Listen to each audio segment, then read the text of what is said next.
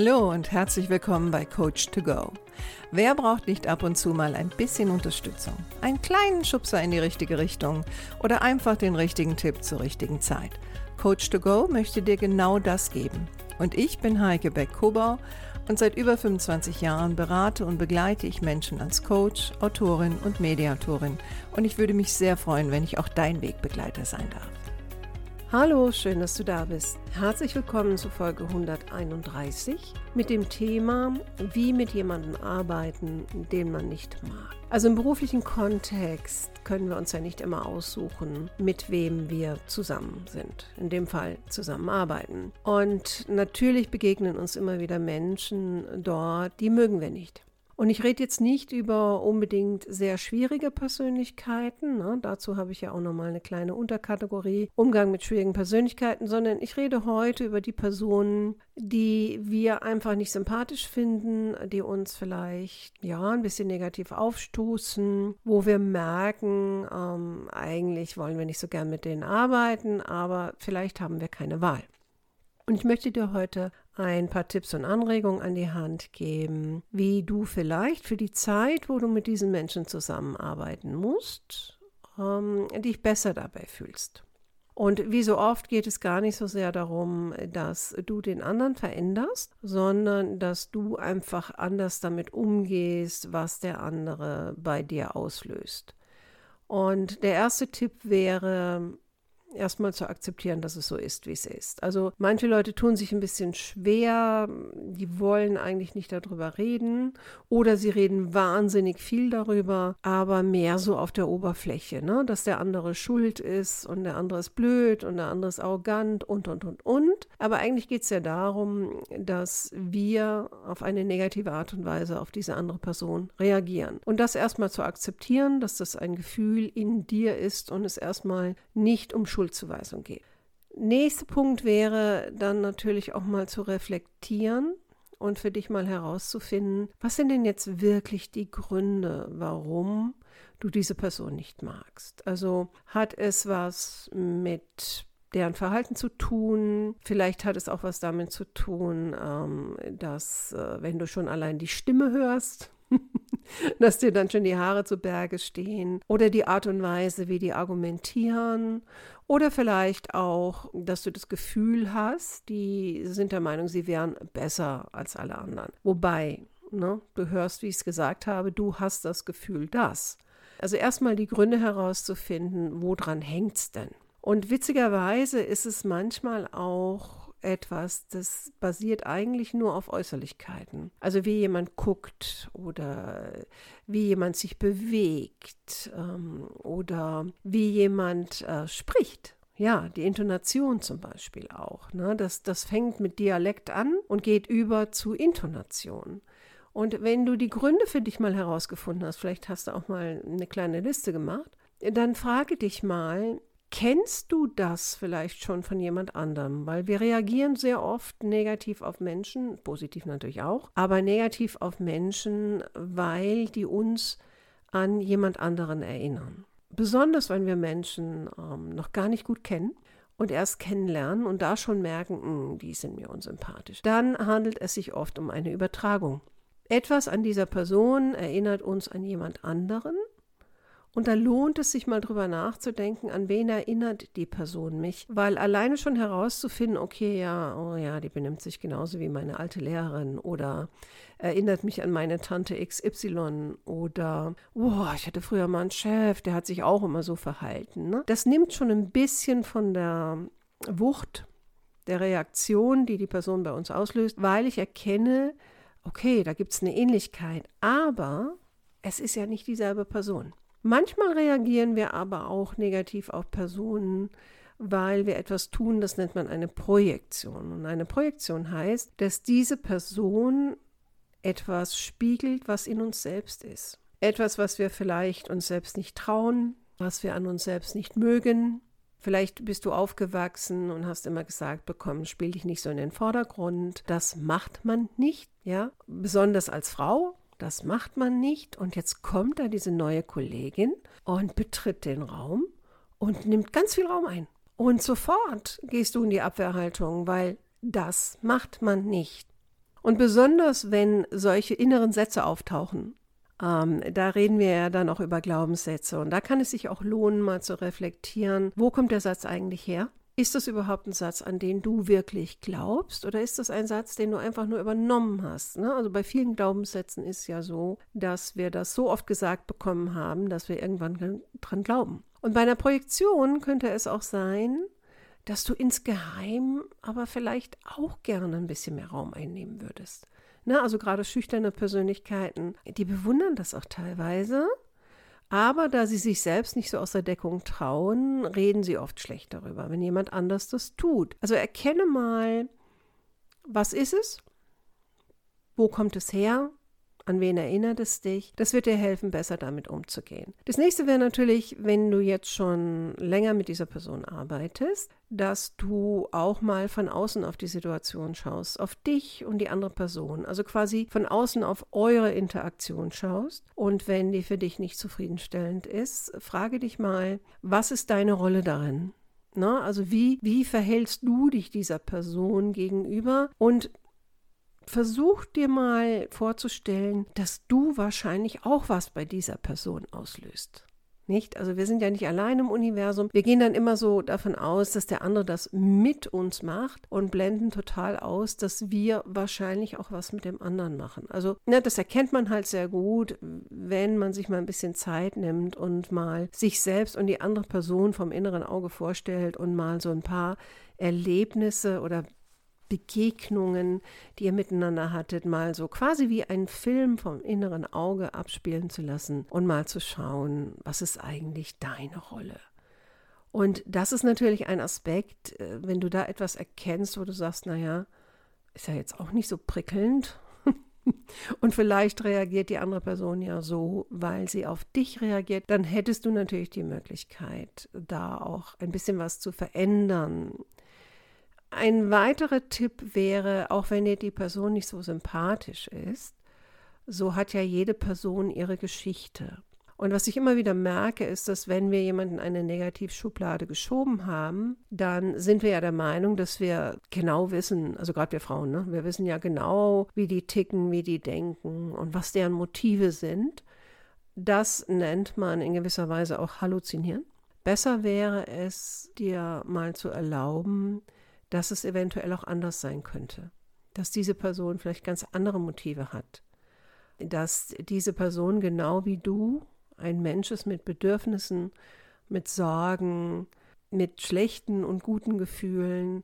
Also in gewisser Weise seid ihr vielleicht auch gar nicht so unterschiedlich. Also wir haben die Tendenz, den anderen so ein bisschen ähm, zum Feind zu machen. Und wenn wir das dann tun, damit natürlich auch im Extremfall zu entmenschlichen. Also ich gehe jetzt mal davon aus, da wir nur über Sympathie reden, dass da keine Entmenschlichung stattfindet, aber wir erlauben uns auch nicht mal drüber nachzudenken, ja, Moment mal, die hat ja auch ihre Themen, die hat auch ihre Probleme oder Unsicherheiten oder oder oder. Und manchmal kann es auch sinnvoll sein, sich für die andere Person zu interessieren vielleicht auch mal ein paar Fragen zu stellen, Interesse zu zeigen. Ich merke immer wieder, Menschen öffnen sich sehr, wenn man Interesse für sie zeigt.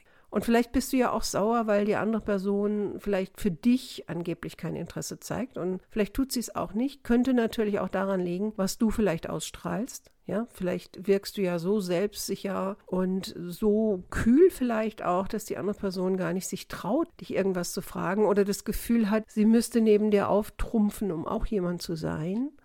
Ähm, manches davon kann man wirklich auflösen, wenn man sich vorstellt, okay, ich tue mal so, als würde ich die Person jetzt zum ersten Mal sehen und ich interessiere mich einfach mal für sie. Ich frage mal achtsam nach. Da merke ich immer wieder, also wenn ich das mache, das öffnet ganz viele Türen.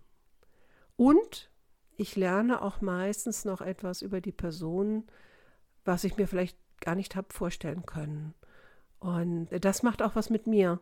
Also das macht mich dann in dem Moment auch weicher, äh, netter im Umgang. Manchmal kommt man natürlich auch in Situationen, äh, da muss man vielleicht auch mal ein klärendes Wort sprechen. Und es würde bedeuten, auch zu thematisieren, was deiner Meinung nach zwischen euch steht. Würde ich natürlich immer unter vier Augen machen. Ich würde mich gut vorbereiten. Ich würde es in der Ich-Form machen. Ne? Also so nach dem Motto, also ich habe das Gefühl, dass wir einen schlechten Start hatten. Und ähm, ich würde gerne mal erfahren, wie du das denn siehst, die Zusammenarbeit mit mir. Jetzt musst du natürlich vorsichtig sein. Ne? Der andere ist nicht darauf vorbereitet. Der andere wittert vielleicht eine Falle. Der andere äußert vielleicht emotionale Kritik. Ja, das ist nämlich immer ganz spannend. Wir erfahren dann auch manchmal, dass der andere schon länger etwas mit sich rumträgt, was uns betrifft. Und wenn diese Emotionalität dann rauskommt, ist es natürlich wichtig, dass du anstatt mit Gegenargumenten und Erklärung und Rechtfertigung geduldig bist, zuhörst und an der einen oder anderen Stelle eine Frage stellst um zu schauen, okay, könnt ihr euch da irgendwie annähern? Weil, wie gesagt, ich rede ja hier über Situationen im Berufsleben. Und wenn du die andere Person nicht vermeiden kannst und ihr zusammen vielleicht an einem Projekt arbeitet oder in einer Schicht arbeitet oder wie immer, lohnt es sich, ein bisschen Zeit zu investieren, gewisse Dinge vielleicht auch mal zu klären. Und dabei auch nicht zu empfindlich zu sein, weil sonst geht es aus wie das Hornberger Schießen.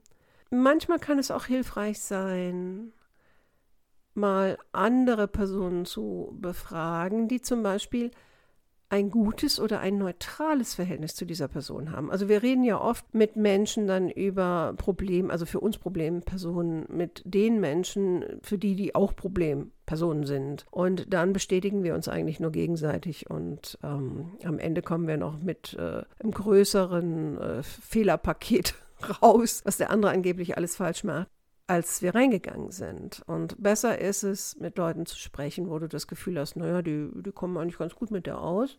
Auch mal die zu befragen, was schätzen die denn zum Beispiel an dieser Person oder warum ist denn die Zusammenarbeit so gut zwischen den beiden? Also man kann da auch ein bisschen was lernen. Manchmal finde ich es auch hilfreich, die Perspektive ein bisschen zu wechseln. Ne? Also wenn ich jetzt zum Beispiel oder mich stört ein Verhalten an einer Person, anstatt jetzt mir zu überlegen, warum macht die das und ich habe das oder mich zu ärgern, dass sie das mit mir macht, angeblich, wobei ich ja immer entscheide, was mich ärgert und was mich emotional berührt. Aber in dem Fall habe ich vielleicht die Macht an die Person abgegeben, was ja viele von uns tun. Ähm, hilfreich kann dann auch sein eine Art von Umdeutung, nämlich einfach mal zu schauen, okay, dieses Verhalten empfinde ich jetzt vielleicht als sehr störend, aber in welchem Kontext könnte so ein Verhalten auch ganz sinnvoll sein?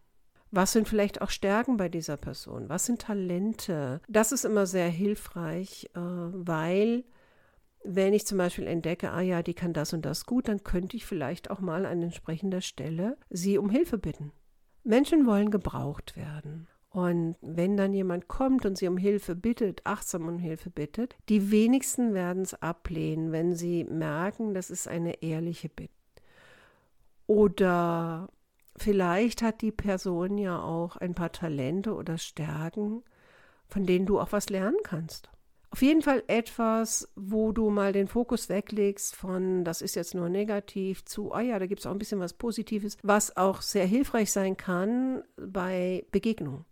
Wenn ich mir vorher, ne, also wenn ich ja weiß, ich treffe mich mit dieser Person, ich weiß, ich habe ein Thema mit der Person, ich muss aber jetzt in dieses Meeting und da wird Design und ich will auch zuhören und ich will nicht genervt sein und so weiter, da hilft es mir vorher nochmal diese Gedanken zu holen, dass ich sage, okay, ja, aber ich finde, sie hat die Stärke und sie hat dieses Talent. Das kann sie gut. Und ich konzentriere mich darauf, um nicht wieder in diese Falle zu tappen und mich triggern zu lassen, weil oftmals sind es ja Trigger. Wenn du aber für dich sagst, oh nee, also will ich nicht, kann ich nicht, ist mir zu anstrengend, dann bleibt natürlich nur noch der Weg der Vermeidung. Oder aber im beruflichen Kontext, wenn du die Person nicht vermeiden kannst, vielleicht auch mal ein Gespräch mit einem Vorgesetzten oder Vorgesetzter, um zu sagen, naja, also ich habe ein bisschen Probleme mit der Person und wäre es möglich, dass ich einer anderen Gruppe zugeteilt werde oder dass ich das Projekt an jemand anderen übertrage. Oder, oder, oder. Wenn das möglich ist. Natürlich in dem Kontext zum Beispiel, wo ich jetzt arbeite, also in Kliniken, da gibt es ja zum Teil auch hohen Personalmangel und da hat man den Luxus nicht. Also ich erlebe das zwar immer wieder, das ist jetzt gerade so im Pflegebereich, wenn es um Dienstplangestaltung geht, dass viele Vorgesetzte gebeten werden, ähm, dass man sicherstellt, dass eine Person nicht mit der anderen zusammenarbeitet oder die Person dann sagt, ich will nicht mit der zusammenarbeiten, trag mich nicht mit der in einen Dienst ein. Ja, manchmal geht das sogar so weit, dass jemand sagt, sonst mache ich krank. Ähm, was natürlich absolut unkollegial ist und auch keine Lösung letztendlich. Es bringt die Leitung in eine ganz blöde Situation. Ähm, es macht dich auch nicht gerade professionell. Wenn du der anderen Person nicht ausweichen kannst, lohnt es sich schon, Zeit zu investieren, um zu schauen, okay, was kannst du tun an Verhalten oder innerer Einstellungswechsel oder Reflexion, um besser mit dieser Person auszukommen. Ich meine, das Ziel ist nicht, dass du die jetzt super sympathisch finden musst oder dass du unglaublich gerne mit der zusammenarbeitest, sondern das Ziel ist, dass du professionell mit dieser Person zusammenarbeiten kannst, wenn es dann keinen Weg drumherum gibt, geht, gibt. Und du könntest dir natürlich auch externe Hilfe suchen. Ah, wenn du eine Frage dazu hast, kannst du mich gerne anfunken. Ich hoffe, das war hilfreich für dich. Ich wünsche dir noch eine schöne Restwoche und hoffentlich bist du nächste Woche wieder dabei. Mach's gut, deine Heike.